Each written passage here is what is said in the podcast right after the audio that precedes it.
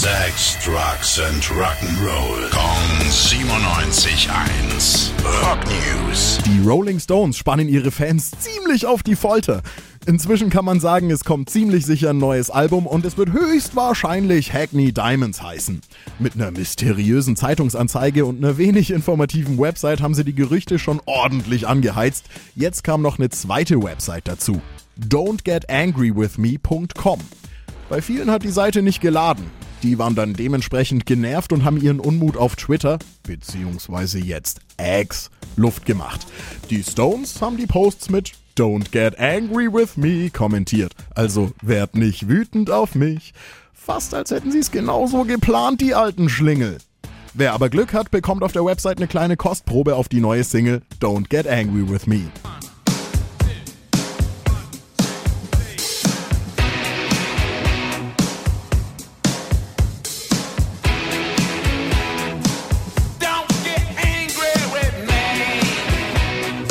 Sobald es mehr Infos gibt, hört ihr sie hier im Rock News Podcast.